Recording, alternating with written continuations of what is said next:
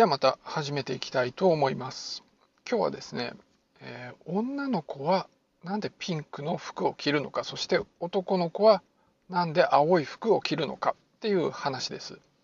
それからもう少しこう無意識の性差別について少し話していきたいと思います。で今日の話なんですけれどもまたヒドゥンブレインからま聞いて、えー、聞いてきた話です。で僕自身はですねピンクの服って全然着ないんですね。えー、っとまあ子供の頃は親が服買ってたんですけども自分で服買うようになってから多分一度も、えー、ピンクの服って買ったことなくって、まあ、今こう時代が変わってきててピンクのこう男物のシャツなんかありますよねオックスフォードシャツとか。でまあああいうの別に着てもいいんだけど、まあ、着たことがないんです。なんかこうなんか自分に合わないっていうかこれを着てるのは自分じゃないなって感じるんですよね。で多分こう男らしくないってまあ感じるわけなんです。じゃあなんでピンクって男らしくないんだろうかっていうところです。こう小さい子供でも男の子は、え青女の子はピンクっていうのがもう完全にもうどの子供もまあそんな風に思っていてで物をこう選べるようにしてやるとこうピンクのものと青のものがあってどっちがいいですかっていうとほとんどの子はこう男の子だったら青女の子だったらピンクをまあ選ぶっていうのがあるわけです。まあ、男女によって好みの違いがあるわけですよね。まあ、それに当てはまらない人も少数はいるんだけれども多くのこう男女がこう好みが決まってるわけなんです。でこの説明なんですけれどもこう男の脳と女の脳は違ってるんだっていう説明がまず一つあります。でこうもともとこう生まれつき違っていてでそのこう好みっていうのはそこから来るんだっていう、まあ、説があるわけですね。でその根拠としてこう例えばすごいちっちゃい子供にこうおもちゃを選ばさせるんですね。でそうすると大体男の子はこう車とか電車とかそういうこうなんか機械的に動くものが好きでで女の子はま人形とか、えー、まそういうこう社会的なものの方が好きっていうのがあるわけなんです。ただですねこう赤ちゃんっていうのはもうそういうこうどれが好きかっていうのを表現できるようになる前からもうずっと親とか、まあ、他の人をこう見てるんですね。で意識はしていなくてもこう親ってこう男の子と接する時と女の子と接する時で態度がやっぱりちょっと変わるんですよ。でそういうところからこう親が出してるこう考えっていうこう親からにじみ出てる考えっていうのをこう赤ちゃんっていうのはもう読み取っていてだからもう生まれた瞬間からこう文化によってこう好みが少しずつ形成されてるって、まあ、そういう考えもあるんです。だからこう男の子と女の子の好みの違いっていうのは育ちだから文化から来てるっていうまあ説もあるわけですね。でこういうこう生まれなのかこう生物学的な理由で男女の好みの違いがあるのかそれから育ち文化によって男女の好みのが好みの違いがあるのかっていうのがまあ議論になってるわけなんですけれども、まあ、大体こういうのっていうのはどっちでもなくって、まあ、両方が効いてるというようなことが多いわけなんです。それから、えー、ともう一歩進んでこの、えー、と生まれと育ちっていうのは切っても切り離せないもので両方のこう相互作用でできてるっていう考えもあるんですね。こう人間の脳っていうのはなんか外部からの刺激がないとちゃんと発達しないんです。でその刺激の中には文化が含まれていてだからこう育ちと、生まれっていうのをちゃんと分けることはできないっていう、まあ、そういう考えもあるわけなんです。じゃあですね男の子は青女の子はピンクっていう件に関してはどうなのかですね。でこれに関しては、まあ、大半が文化によるものだと考えることができます。でこれアメリカの話なんですけれども昔は子供服に男女の区別っていうのがなかったそうなんですね。みんな大体こう色の濃いようなものを着ていてでこう男の子用女の子用って分けて売ってるわけじゃなくて同じものを男の子でも女の子でも着てたというわけなんです。昔はこう生まれる子供の数がすごく多かったですよね。それから第二次大戦の後にベビーブームっていうのがあって、まあ、その段階ではすごく子供がたくさん生まれてたわけです。でその後だんだん減っていって1970年までにはまかなり減っていて子どもの数が2人とか3人の家庭がま大半だったわけです。でそうなってくると子ども服があんまり売れなくなってくるわけですね。でそれでこう売ってる人、まあ、服を作ってる人それから売ってる人っていうのは困るんでそこで考えたのが男用の服、えー、女の子用の服っていうのを売ろうそういうものを作ろうっていう考えだったんです。でその時に男の子用は青で女の子用はピンクになったんですね。でそうするとこう兄弟が男女が違えばこうただお風呂をあげるっていうわけにはいかないんで、まあ、売れる量が増えるっていうわけですね。兄弟が同じ男の子男の子女の子女の子だったりすると、まあ、あの効果がないわけなんだけどもそれでも、まあえーと、男女が違えばこう売れるようになるんで、まあ、マーケティングの戦略としてこういうのがされたわけです。まあ、シンプルなマーケティングの戦略なんですけれども、えー、うまくいってこれが定着してそれが当たり前になったというわけです。まあ、たかがマーケティング戦略なんですけどもそれがこう文化になるっていうことはよくあることなんですね。日本でやってるバレンタインっていうのがまあまさにそれなわけです。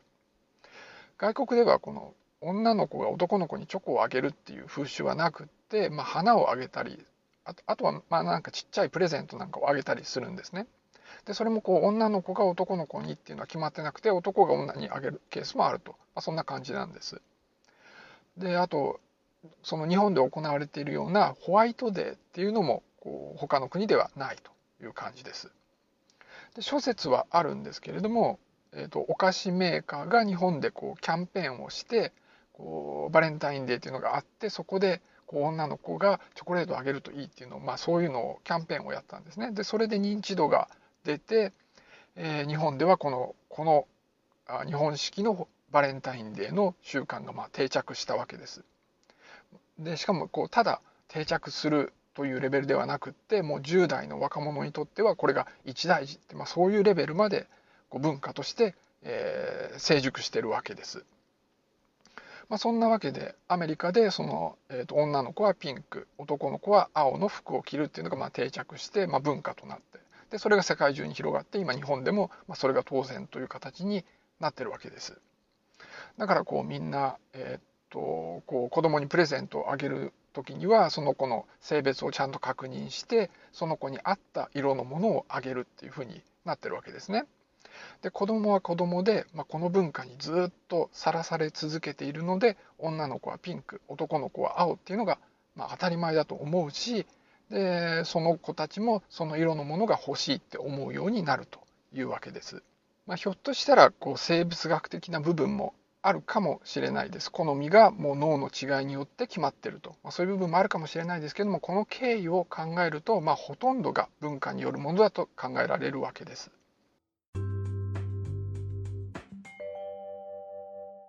とまあこんな風にこう女の子はピンク男の子は青っていうのが定着したし、まあ、みんながそれを当然だと思ってる社会になったわけですね。だからえーと、それに合わないものを着ているとそれは異常っていうことになるわけです。ただそれはこう対象ではなくって女の子が男の子の服女の子が青を着てるっていうのはそこまでの抵抗がないんですね。でこれは、まあ、性差別によるものだと考えることができます。もともと男の子の方が望まれた社会だったんですよね。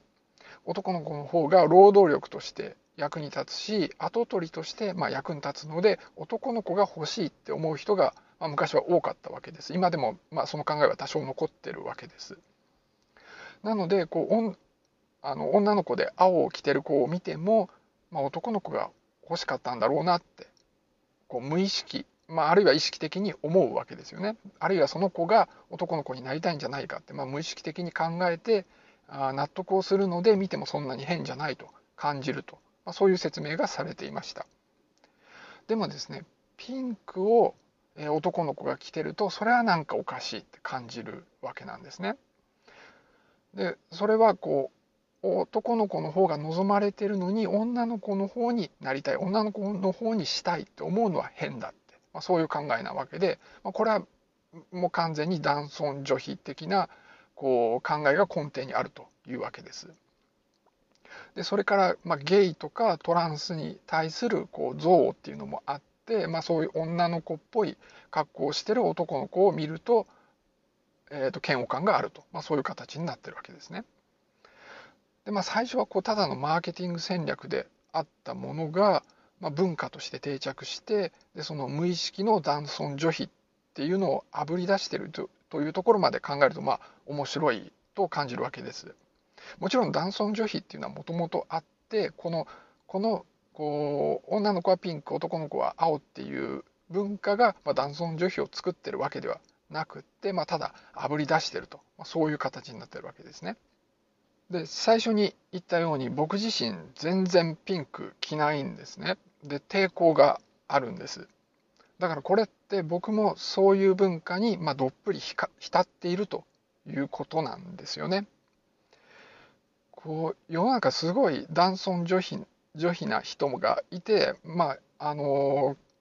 まあ、それこそヤフーのコメントなんか見ると、まあ、そういう考えの人が溢れてるわけです。でまあヤフーのコメント欄は特殊だっていう話をしたんで、まあ、特殊なんですけれどもかあの、まあ、今の職場なんかを見ててもそういう古い考えの人っていう人はいっぱいいて、まあ、そういうのを見てると自分はすごくマシな方だと思ってるわけです。でも偏見にはこう無意識なものっていうのもあって自分ではま意識できないものもあるわけですね。でそういうものに関しては、まあ、人っていうのは、まあ、そういうバイアスがあるからっていうのをこう認識して意識的にこう行動とか考えを変える調節するっていうまあ必要があるわけです。でまあそういうレベルで、えー、っと意識して、まあ、生きてるつもりなんです。でもちろんこうピンクを着ないからといってそれがその人が必ず男尊女卑だ、まあ、そういうわけではないんだけれども、まあ、今回こう認識したのはやっぱ文化っていうものはそこにあって、まあ、そこら中に存在しているわけです。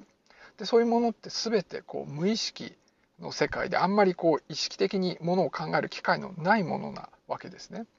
だからそれってなかなか難しいことで、まあ、あのこう意識的にえー、コントロールするのは難しいことだっていうことを、まあ、まさに再認識させられたというところです。でしかもですね、まあ、この話を聞いて、まあ、自分がピンクをこうピンクに抵抗があるのはこういう理由なんだっていうのがまあ分かったわけですね。で分かった上でもまだやっぱりピンク着たくないんです。なんか着たいと思わないわけですね。自分じゃないってまあ感じちゃうわけです。なんかそれってやっぱまあ不思議だなと思うのもあるし、まあ、それからこう来たところでですね自分はまあそういうの知ってるけど他人のま偏見とか常識っていうのは同じままだから、まあ、人からどう見られるかっていうのは変わらないわけですよね。まあ、だからなかなか難しいなっていうところもあると、まあ、そんな話です。じゃあ今日はこの辺で終わりにしたいと思います。